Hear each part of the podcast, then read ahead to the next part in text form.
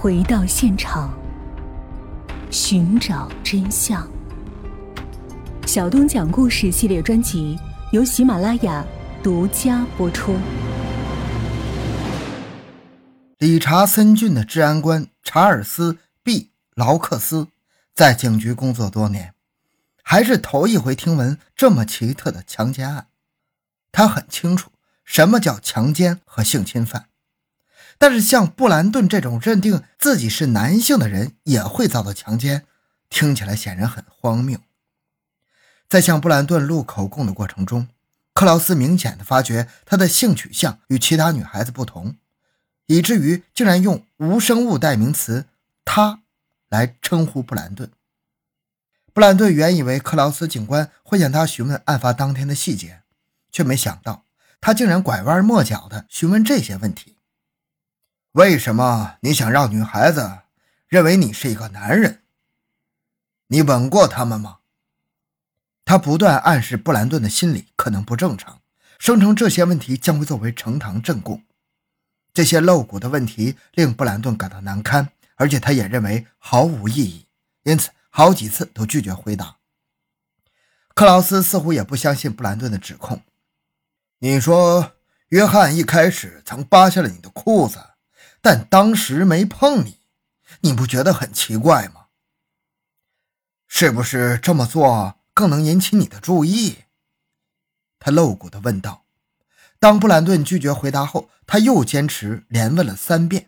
他甚至暗示，当强奸案发生时，布兰顿可能没有多做抵抗，反而更刺激约翰为所欲为。和以往一样，这次问话被警方用录音机录了下来。但是令人不解的是，录音带的最后一部分内容事后却被人悄悄地洗掉了。三天之后。几名警员去找约翰两人问话，并提出要把他们逮捕归案。令人奇怪的是，劳克斯一口否认了这一提议。第四天，布兰顿的姐姐打电话给劳克斯，问他为什么不把疑犯抓起来。结果劳克斯很不客气地告诉他，他无权干涉警方的事情，该怎么做他心里有数。没有人知道劳克斯为什么对布兰顿的指控迟迟不采取行动，但是他的决定却给了。约翰两个人可乘之机，使他们有充裕的时间实施报复。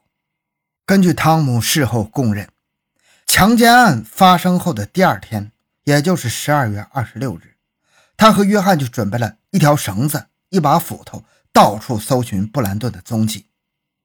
起初，他们摸上布兰顿位于林肯市的老家，却一无所获。他们根据布兰顿的地址，又搜了三个地方，但仍然找不到他。几次碰壁之后，两人凑到一起喝起酒来。约翰告诉汤姆，得赶快找到布兰顿，杀人灭口，免得夜长梦多。他还提议，最好先将布兰顿拐骗到郊外，趁其不备把他绑起来，砍掉他的脑袋和双脚，这样不会有人认出来。十二月二十八日，有警员找他们问话，约翰谎称因为拉娜希望确认一下布兰顿到底是不是女人，所以才当众扒开她的内裤。他坚决否认自己和汤姆强奸了布兰顿，并拒绝到医院接受检查。汤姆的态度稍微合作一点，他同意提供自己的精子接受检查，声称约翰强行与布兰顿发生性行为时，自己只是在一旁看着，并没有参与。令人猜不透的是，事后他把问话的内容向约翰全盘托出。这一次，约翰明显感觉到他们的麻烦闹大了，除了杀人灭口。别无他选，一场精心谋划的暗杀计划正在秘密的酝酿之中。十二月三十日，布兰顿返回警局，准备再次录口供。当他快到警局的时候，发现汤姆正在那里守候着，只好改变计划。他打电话给母亲，母亲苦苦恳求他赶快回家。一月三号我就会回去，放心，这里一切都很好。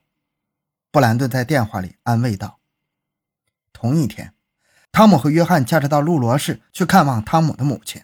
汤姆告诉母亲，他打算让他来当两个孩子的监护人。至于为什么，他没有解释。离开家之后，两人到当地的酒吧消磨了一整天，夜深时分才潜回到瀑布市，准备当晚就动手。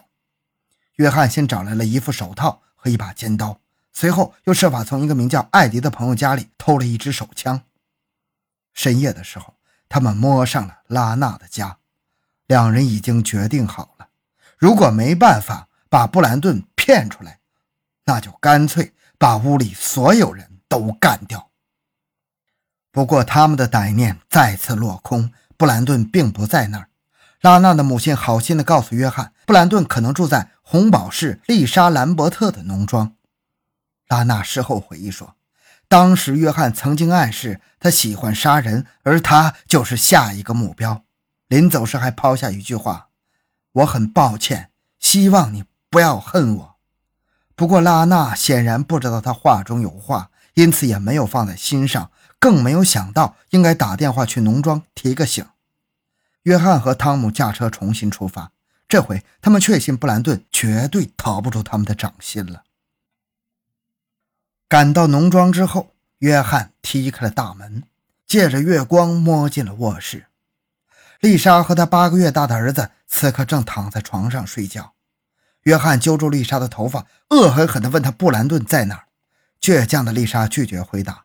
于是他们翻箱倒柜找了起来，最终发现。布兰顿裹着一张毛毯，就藏在丽莎的床底下。汤姆一把将她从床底下拖出，房间里每个人的情绪顿时变得激动起来，吵声四起。熟睡中的婴儿也被惊醒了，张开嘴巴哇哇大哭。汤姆转过身子，企图制止小孩的哭闹。当他回过头后，却发现布兰顿双手紧攥着肚子，正倒在床上痛苦地挣扎着。原来，约翰已经开了一枪。他看见布兰顿抽搐的十分厉害，于是向约翰要了那把尖刀，朝着布兰顿的肚子残忍地刺去。“你为什么要这样做？”丽莎歇斯底里的哭喊。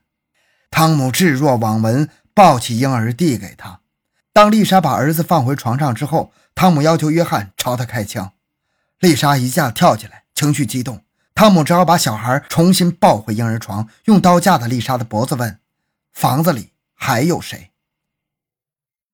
还有菲利普·达文在隔壁房，丽莎吓得语无伦次。约翰很快把菲利普绑着拖了进来，只见他目光涣散，神情十分惊慌。当着他的面，约翰对准丽莎扣动了扳机。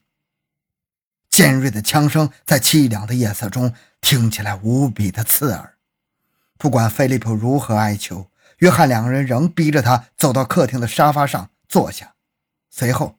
约翰朝他连开了两枪，两个冷血凶手急匆匆逃离现场，并把作案的手套和枪支扔到一条河里，驾车返回了瀑布城。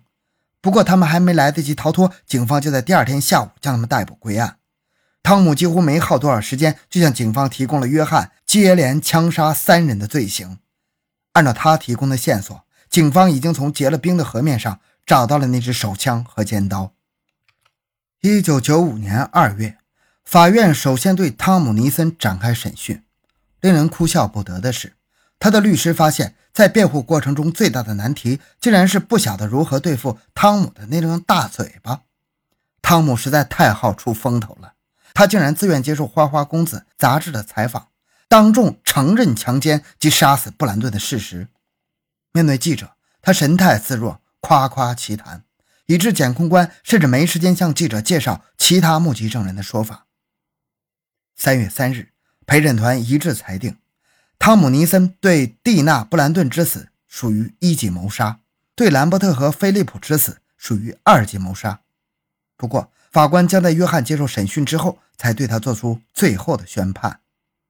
一九九五年五月十五日，约翰被带上法庭，检控官指控说。毫无疑问，约翰参与了这起谋杀案，因为布兰顿曾指控他强奸，他担心自己会因此而坐牢。警方出示了作案凶器：手枪、手套以及一把尖刀。尖刀上的血迹已经查明与布兰顿的血型相符。此外，虽然精神鉴定指约翰的智力有问题，可能无法分辨对错，但是精神病专家承认，从他把作案凶器扔到河里这个举动看来，约翰可能清楚自己正在干违法的事情。约翰的前女友朗达也上庭作证说，案发当夜，约翰在凌晨两点半把他吵醒，要求他给他做伪证。在审判期间，又发生了戏剧性的一幕：汤姆决定临阵倒戈，指证约翰以换取法官赦免自己死刑。约翰的辩护律师麦克试图阻止他这一举动，不过被法官驳回。在法庭上，汤姆平静而清晰地描述了整个谋杀案的经过。约翰表情冷漠，始终坚称自己是无辜的。他在人证物证面前，他的一切抵赖都是徒劳。五月二十五日，约翰被裁定三项一级谋杀罪名成立，被判处死刑，而汤姆则被判终身监禁。与此同时，布兰顿的母亲以疏忽罪和执法不力起诉了查尔斯·劳克斯警官以及他所在的理查森郡警局。起初，普通法院驳回了这一诉讼，后来在内布拉斯加州高等法院的干预下，判处劳克斯等人向布兰顿的家属赔偿一万七千美元。然而，内布拉斯加州高等法院认为，正是由于劳克斯的疏忽，间接导致了布兰顿的遇害。而且，在他向布兰顿录口供的过程中，有意贬低、非难，甚至胁迫布兰顿，因此要求普通法院追加劳克斯对布兰顿的赔偿。狱中的约翰一直试图为自己洗脱罪名，与汤姆的证词恰恰相反。约翰宣称汤姆才是真正开枪的主犯。据美联社报道，约翰相信案发当天汤姆的衣服、鞋子以及所戴的手套上肯定见有至少一名死者的血迹。通过对这些血迹进行 DNA 测试，就可以发现这些鲜血是在死者中枪瞬间高速喷射到枪手身上的，由此证明真正开枪的人是汤姆。二零零一年，约翰向理查森郡地方法官丹尼尔提出了进行 DNA 测试的诉求，监控官反驳了这一提议，声称早在一九九五年审讯期间，约翰就可以要求进行 DNA 测试，但他却没有。不过，约翰的律师指出。DNA 测试是在1995年的时候鲜为人知，而在1997年前，内布拉斯加州的法院尚没有宣布可以把 DNA 作为一种证据。此外，约翰也辩称，如果不是因为汤姆要指证他，他原本没想过要用这样的证据。